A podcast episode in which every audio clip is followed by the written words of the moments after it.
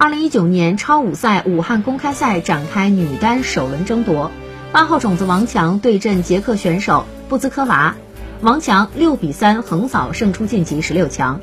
面对排名第五十八位的捷克新星布兹科娃，王强迅速进入状态，连破带保以六比三拿下首盘。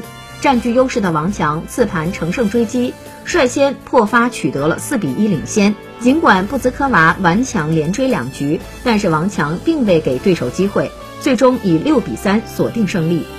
金花独苗王强大比分二比零胜出晋级十六强，将与李斯克争夺一个八强席位。武汉网球公开赛创立于二零一四年，是 WTA 超五巡回赛中的一站。